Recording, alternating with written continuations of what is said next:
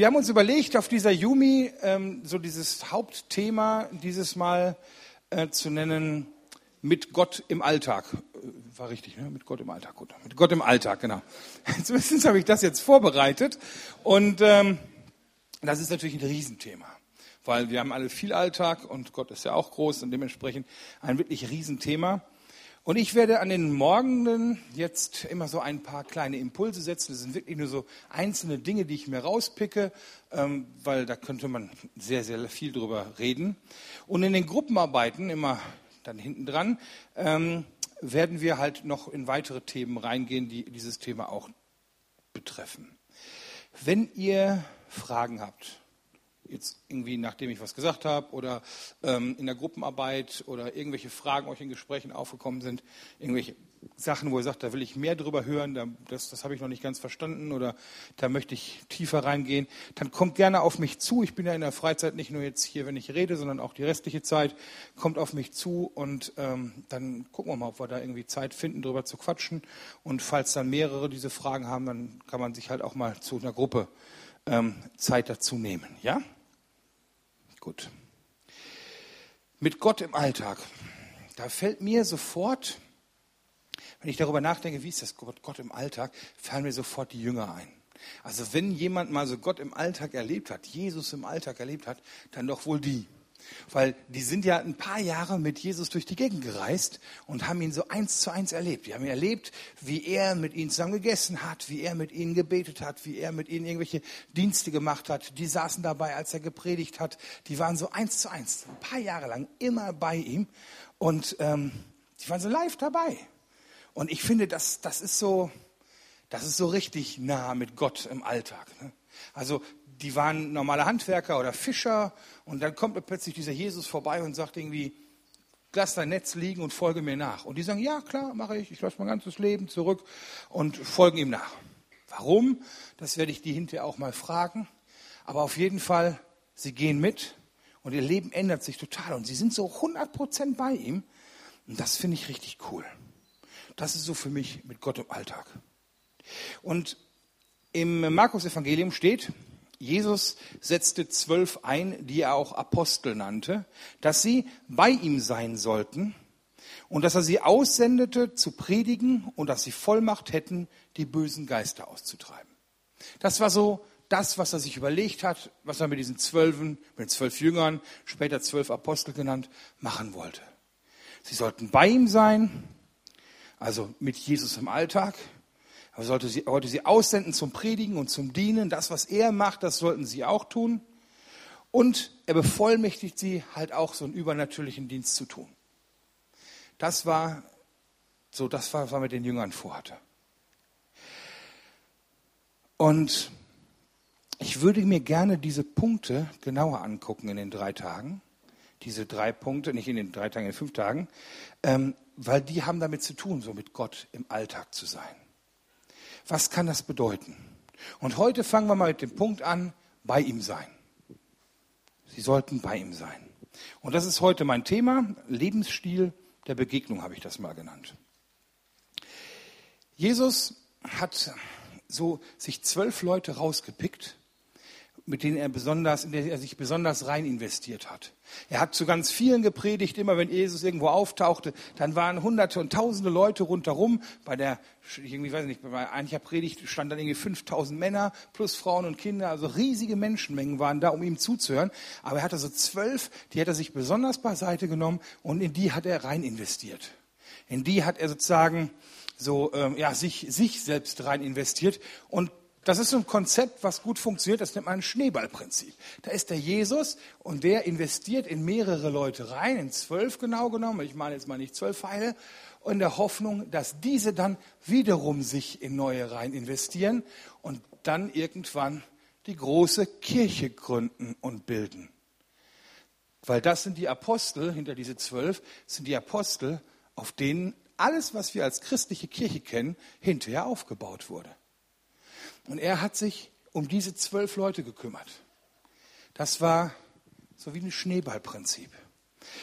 Wenn ich mir jetzt denke, so, boah, wie könnte ich jetzt ein paar Leuten beibringen, wie das so richtig geht, so mit christlichem Glauben und Dienst und so. Ich würde Schulungskonzepte erstellen, ich würde Praktika entwickeln, ich würde vielleicht noch ein paar Buchvorschläge machen, ich würde die Leute irgendwie da so richtig kopfmäßig voll machen. Ein bisschen Supervision hinterher. Beim Bund habe ich das selber kennengelernt. Da macht man das anders. Da brüllt man die Leute an und lässt sie schmutzig machen, sauber machen, schmutzig machen, sauber machen. Mit Druckdrall und Geschwindigkeit und noch mehr brüllen und so. Und das funktioniert eigentlich ganz gut.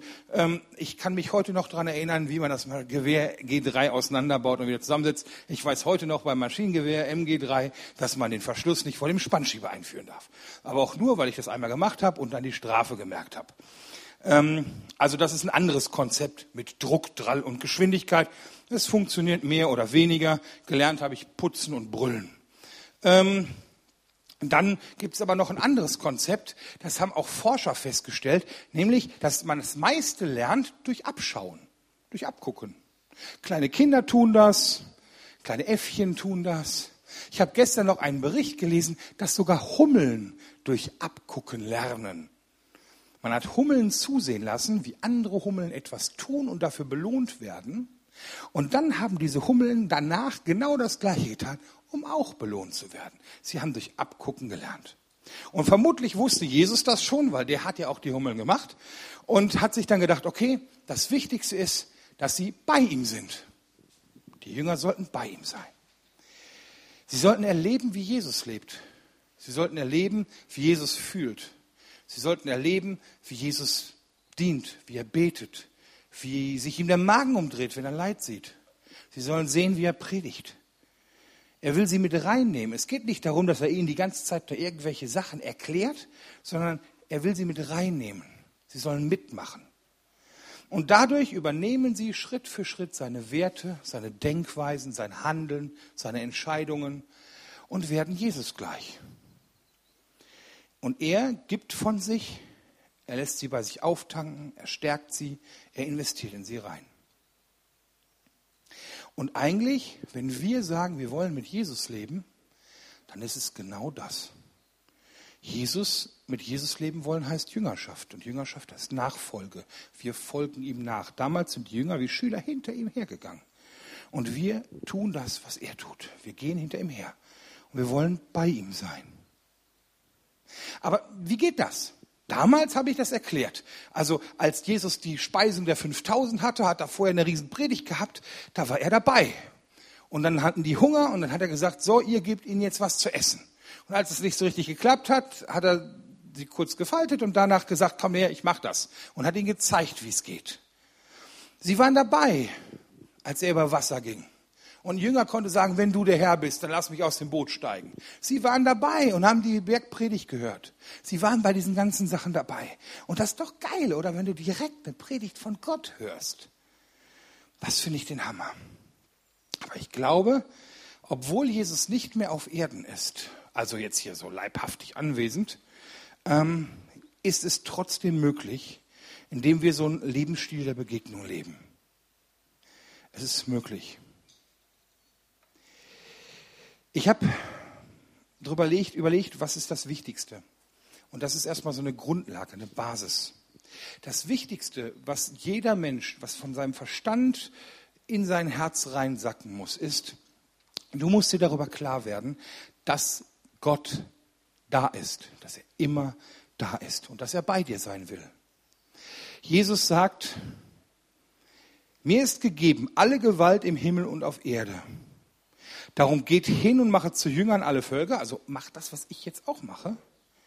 Tauft sie auf den Namen des Vaters und des Sohnes und des Heiligen Geistes und lehrt sie halten alles, was ich euch befohlen habe. Und siehe, ich bin bei euch alle Tage bis an der Weltende. Er fängt mit den Worten an, mir ist gegeben alle Gewalt im Himmel und auf Erden. Das heißt, ich bin allmächtig, ich habe die Kraft, ich habe die Macht, mir ist es möglich, immer bei euch zu sein. Immer bei euch zu sein. Das ist die Basis des Versprechens. Er kann das. Und er verspricht, ich bin immer bei dir, wenn du das willst. Im Johannes 14 steht, da sagt Jesus, wer mich liebt, der wird mein Wort halten und mein Vater wird ihn lieben und wir werden zu ihm kommen und Wohnung bei ihm nehmen. Nochmal so ein Versprechen. Der Vater und Jesus kommen zu uns und nehmen Wohnung bei uns. Die wollen bei uns wohnen, die wollen nicht im Himmel sein, die wollen bei uns wohnen. Das ist doch ein abgefahrenes Versprechen, oder? Und darüber musst du dir als erstes bewusst sein. Er ist immer da. Früher bei den Jüngern war er dabei. Jetzt ist er in uns. Paulus sagt nicht mehr ich lebe, sondern Christus lebt in mir. So nah, wie Gott uns jetzt ist, so nah war er damals irgendwie nicht bei jedem, weil er ja nur an einem Ort sein konnte, nämlich bei den Jüngern. Und wenn du in der tausendsten Reihe gestanden hast, dann war er weiter weg. Aber jetzt ist er bei jedem ganz nah. Ich finde es noch durchgeknallter, als Jesus zu Gott betet. Da war er noch hier auf Erden. Da bittet er und er sagt, ich bitte aber nicht allein für Sie, also die Jünger, sondern auch für die, die durch Ihr Wort an mich glauben werden. Das sind wir damit sie alle eins seien. Wie du, Vater, in mir bist und ich in dir, so sollen auch sie in uns sein, damit die Welt glaube, dass du mich gesandt hast. Eins mit Gott. Wir sind eins mit dem Heiligen Geist. Wir sind eins mit ihm. Wir sind verbunden. Wenn wir es nicht nur daneben, sondern wir sind wirklich, wir werden eine neue Schöpfung. Das ist so, als wenn du zwei Flüssigkeiten hast in einem Glas und du schüttest. Hm, Du hast eine Flüssigkeit, du hast noch eine Flüssigkeit. So.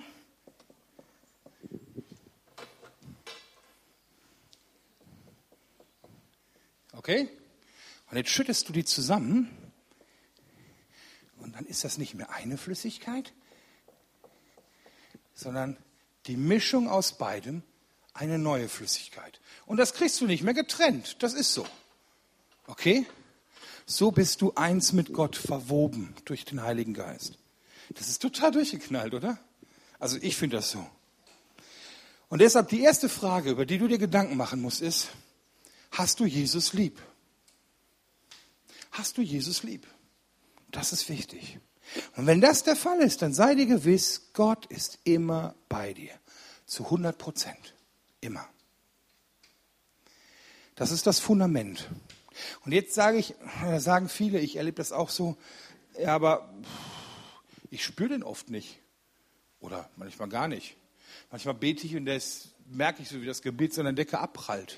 Ich fühle mich total fern von ihm in manchen Situationen.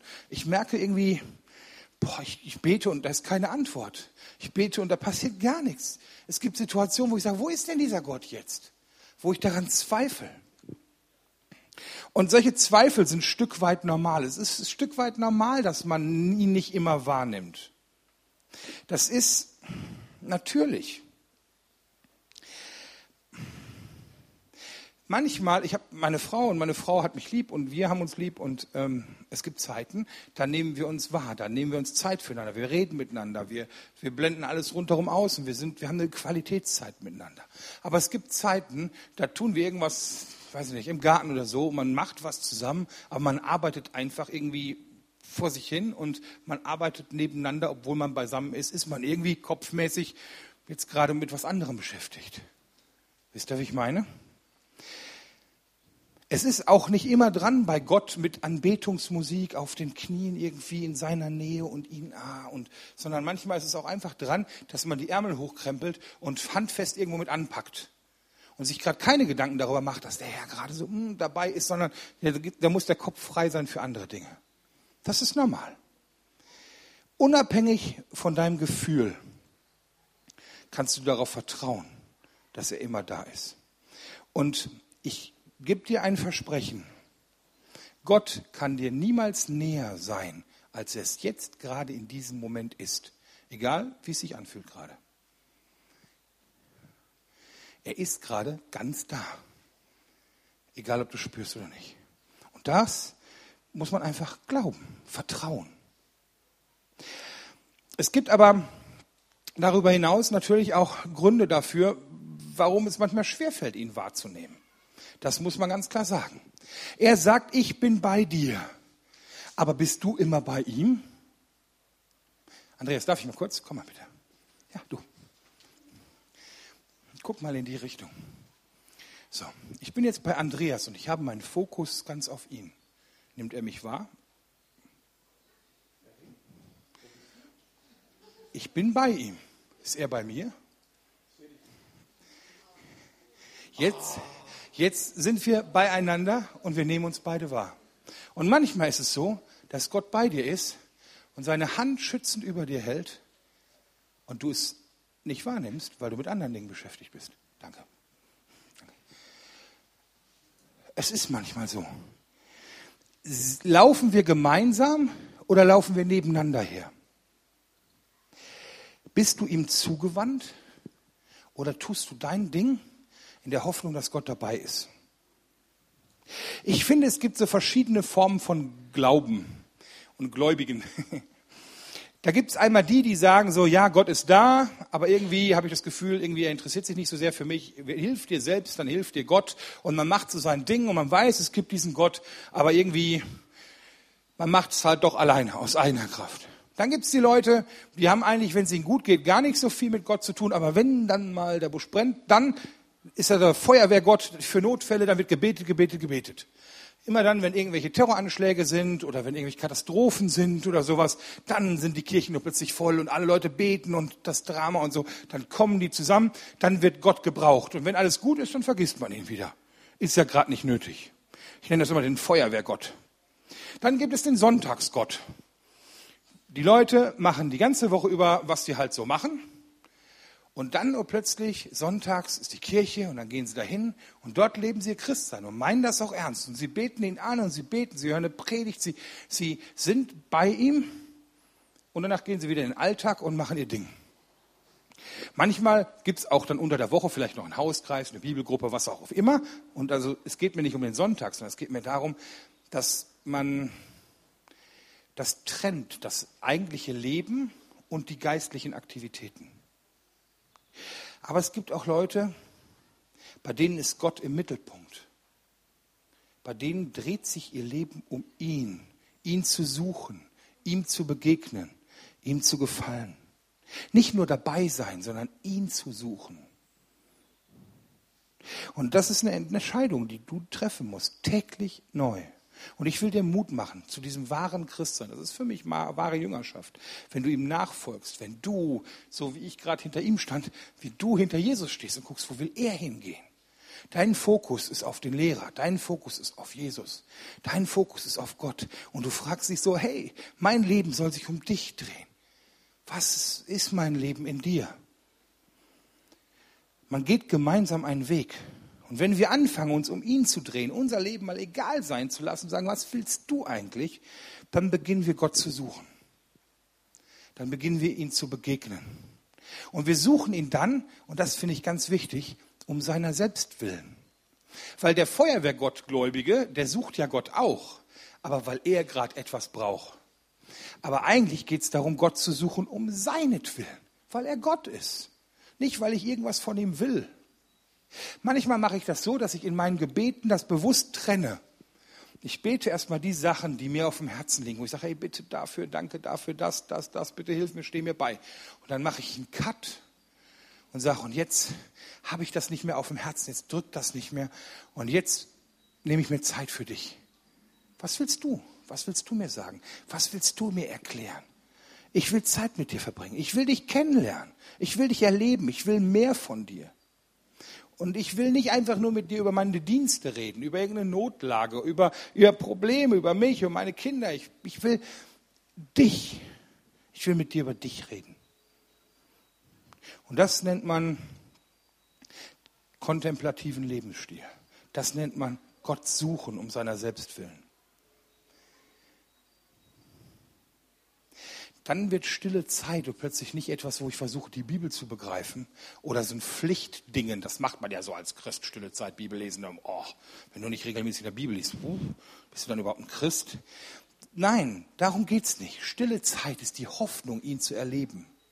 Stille Zeit ist dieser Moment. Du erlebst sie nicht immer, du nimmst sie nicht wahr. Aber jedes Mal, wenn du die Bibel aufschlagst, hoffst du, dass es einen Moment gibt, wo du ihn wahrnimmst. Und das ist leider nicht immer so. Aber ich freue mich darauf. Jedes Mal, wenn das passiert, ist das so ein goldener Moment. Und ich lese in der Bibel, weil ich weiß, dadurch offenbart er sich. Ich gehe mit offenen Augen durch die Natur, weil er die geschaffen hat und hoffe, dass ich den Schöpfer daran erkenne. Ich, ich diene, um ihm zu begegnen. Wo er ist, da will ich sein. Was er tun will, das will ich tun, in der Hoffnung, dass ich ihn sehe, dass ich ihn erlebe, dass ich ihn spüren kann. Ich lade ihn ein, in meinen Alltagssachen dabei zu sein, in der Hoffnung, dass ich merke, so, wow, da wurde ich von Gott geführt und es macht mich nah, lässt mich diese Nähe spüren. Ich lade ihn ein, dabei zu sein. Wenn ich irgendwie ein schweres Gespräch habe, dass ich sage, Gott, bitte sei du dabei. Das ist wichtig, bevor ich zur Arbeit gehe. Dann gehe ich, Gott, bitte sei heute auf der Arbeit, bei jedem Telefonat bei mir. Ich lade ihn ein, bewusst, komm. Und manchmal ist es dran, einfach nur ihm Zeit zu schenken. Ich stehe morgens früh, ich nehme mir nicht viel Zeit, also ich habe einfach, ich kriege das nicht hin morgens, aber eine Viertelstunde, eine Viertelstunde ist nicht viel. 15 Minuten morgens früh, ich mache mir meinen Kaffee und dann sind noch alle am Schlafen irgendwie, das ist gut, weil wenn die Kinder mal wach sind, ist das vorbei mit der stillen Zeit. Ich nehme meinen Kaffee, ähm, setze mich an den Tisch, mache mir so einen Wecker, 15 Minuten, dann muss ich ins Bad so und dann lese ich kurz die Tageslosung und dann lade ich ihn ein an den Tag es gibt also ein, zwei, drei ganz wichtige Themen, die ich unbedingt beten will. Und dann gibt es auch eine Zeit, wo ich zehn Minuten lang einfach da sitze. Und ich spüre nichts, ich bin müde, ich kämpfe mit meinem Kaffee, also ich kämpfe mit dem Kaffee gegen meine Müdigkeit so. Und es fühlt sich total nicht geistlich an. Aber ich schenke ihm meine Zeit. Und ich weiß, dass wenn ich ihn suche, dann kommt er. Ob ich spüre oder nicht. Und er macht irgendwas in mir. Er erbaut mich. Vielleicht ist es dran, dass du ihm einfach mal Zeit schenkst. Dass du sagst, heute mache ich es mir gemütlich, ich mache Musik an, ich setze mich auf ein Sofa, ich, ich chill eine Runde, ich gehe ein Stück spazieren und ich lade ihn ein, dass er dabei bist. Ich will nicht mit ihm reden, ich will einfach nur wissen, dass er da ist und mit ihm Zeit verbringen. Sich von ihm lieben lassen. Und eine Sache, die ist auch wichtig. Es gibt Dinge, die helfen total, Gott wahrzunehmen. Beziehungsweise andersrum, es gibt Dinge, die stören total, Gott wahrzunehmen. Guckt euch unser Leben an. Jeder von euch hat so ein Ding, da bin ich fest von überzeugt. Die meisten wahrscheinlich hatten die schon viel zu früh. Ähm, manche davon haben dann noch die große Version davon. Sieht genauso aus, nur größer. Und ähm, der Trend geht zum Zweithandy oder zum Zweittablet. Äh, und ähm, da drin gibt es, ich weiß nicht, was es da alles gibt, da gibt es irgendwie ganz viele Facebook, WhatsApp, äh, Instagram, all die ganzen irren Namen, Threema und wen auch noch. Und irgendwie morgens früh, man steht auf, macht das Ding an, man sitzt auf der Toilette und liest erstmal die Mails, liest SMS, liest die nächsten Nachrichten, liest das, liest den Wetterbericht, liest dies, dies, das. So, du, bist, du hast dir in den ersten fünf Minuten, während du dir dann abgedrückt hast, hast du dir schon so viel Informationen reingezogen, wie Leute vor 50 Jahren an einem ganzen Tag nicht erzählt bekommen haben. Und 99 Prozent dieser Nachrichten war Schwachsinn. Da hat dann der, der so und so geschrieben, oh, mein Frühstück bestand aus einem Rührei. Der nächste schreibt, oh, ich habe Verdauungsstörung. Der nächste schreibt, ah, hier ist wieder ein Sack Reis umgefallen. Was weiß ich, was da drin steht. Sind wir doch mal ehrlich. Die Sachen, die du heute in dem Dingen schon gelesen hast, waren doch wirklich zu 99 Prozent vollkommen irrelevant, oder? Aber sie bomben dich zu. Sie bomben dich zu. Und es fällt uns total schwer, sich auf irgendetwas zu konzentrieren. Das geht so weit, dass du diese ganzen elektronischen Scheiß irgendwie beiseite legen musst, um an der Seite Papier zu lesen. Also ein Buch oder sowas. Weil dann guckst du noch mal da und die Leute, die studieren, wer studiert gerade? Die wissen das, was ich meine, ne? Wenn man studiert, dann setzt man sich hin und nimmt die ganzen Bücher raus und so und dann, ah, ich muss noch die eine E-Mail schreiben. So, wenn die E-Mails weg sind, dann siehst du den Staub auf der Fensterbank. Also wenn ein, du erkennst daran, dass ein Student lernt, seine Bude ist aufgeräumt und geputzt. Alle E-Mails sind beantwortet und der Müll ist rausgebracht, weil es lenkt dich immer ab. Alles will dich ablenken. Alles will deine Aufmerksamkeit. Und, und so lustig wie das klingt, so lustig wie das klingt, Diese Sache frisst euren Fokus. Diese Sachen fressen eure Aufmerksamkeit, die fressen euer Leben. Und die halten euch von den wirklich wichtigen Dingen ab. Deshalb ist es so wertvoll, Gott mal eine Zeit zu schenken. Deshalb ist es so wertvoll, seine Aktivitäten zu durchforsten und zu sagen, muss ich all diese Dinge tun oder kann ich sie auch einfach mal sein lassen? Muss ich all diese Informationen haben? Muss ich mir die einstündige Nachrichtensendung angucken oder reichen drei Minuten Radionachrichten nicht auch aus? Oder kann ich auch mal leben und habe eine Woche lang keine Nachrichten gesehen? Das geht. Das geht.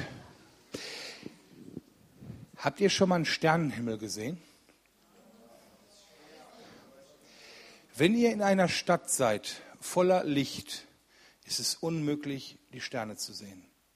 Aber wenn ihr rausgeht, wo kein Streulicht ist, wenn man in den Bergen ist, wenn man irgendwo in der Landschaft ist, wo es in weit und breit keine Stadt gibt, kein Streulicht, dann sieht man nicht nur einzelne Sterne, sondern sieht man sogar die Milchstraße. Aber das ist ein ganz seltenes Bild hier in Europa. Das ist echt was ganz Seltenes, weil dich dieses ganze Licht abhält, raus ins All zu gucken. Streulicht. Und man redet heutzutage sogar schon von einer Umweltverschmutzung durch Streulicht. Weil das macht die Natur kaputt, das macht auch uns kaputt. Und so ist es. Du kannst nicht viele Sterne sehen, sondern nur die hellsten siehst du wegen des Streulichts. Du kannst dich schlecht auf Gott konzentrieren, auf seine leise Stimme, seine ruhigen Berührung, seine, seine Auftanken, wenn um dich herum die ganze Welt brüllt. Das geht nicht. Also schaff dir Platz.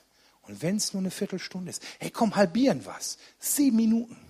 Naja, grob, kaufmännisch gerundet zu meinen Gunsten. Sieben Minuten. Stell dir vor, du liest drei Minuten in der Bibel und du betest drei Minuten und dann nimmst du dir eine Minute Zeit, auf ihn zu hören und wenn er dir was sagt, dann machst du es vielleicht. Mehr nicht. Das wäre schon mal ein Anfang. Schaff Platz für Gott. Und ich sage dir, echtes Christsein fängt da an, wo wir uns auf die Suche machen. Das ist wie ein Abenteuer. Und da möchte ich euch Mut zu machen. Wie so ein Abenteuer. Mach dich auf, Gott zu suchen. Jesus hat sich diese elf Jünger ausgesucht, ich wiederhole, um sich die, die ausgesucht, damit sie bei ihm sind. Jesus will, dass du bei ihm bist. Das ist das Wichtigste erstmal. Dass du bei ihm bist, dass ihr zusammen seid, dass ihr euch wahrnehmt. Deshalb sei dir gewiss, er hat die Kraft, er hat die Macht, bei dir zu sein. Er ist immer bei dir, hat er versprochen. Und jetzt dreh dich um und such ihn um seinetwillen. Und in Jeremia 29 steht, ihr werdet mich suchen und finden. Denn wenn ihr mich von ganzem Herzen suchen werdet, so will ich mich von euch finden lassen, spricht der Herr. Amen. So. Wir, ja, ich bete noch und dann geht's weiter. Lieber Jesus, danke, dass du es möglich gemacht hast, dass du in uns wohnst, dass du bei uns wohnst, dass du immer bei uns bist und dass niemand, niemand, keine Macht dieser Welt uns fernhalten kann von dir. Ich lade dich ein, dass du zu uns kommst dass du diese besondere Umgebung hier nutzt, um irgendwelche Blockaden und Störer zu überwinden. Und ich bitte darum, dass jeder hier, jede hier in diesen Tagen dich wahrnehmen kann. Wenigstens ein Erlebnis hat, wo sagt, ja, hier, da bin ich mir sicher, da habe ich Gott erlebt. Ich bete besonders für die Leute, die sagen, ich, ich kriege da nichts von mit irgendwie dass du die Augen unserer Herzen öffnest. In Jesu Namen bete ich das, Vater. Öffne die Herzen unserer, nee, die Augen unserer Herzen. Jesus hat gesagt, wir sind seine Schafe und sie hören seine Stimme und folgen ihm.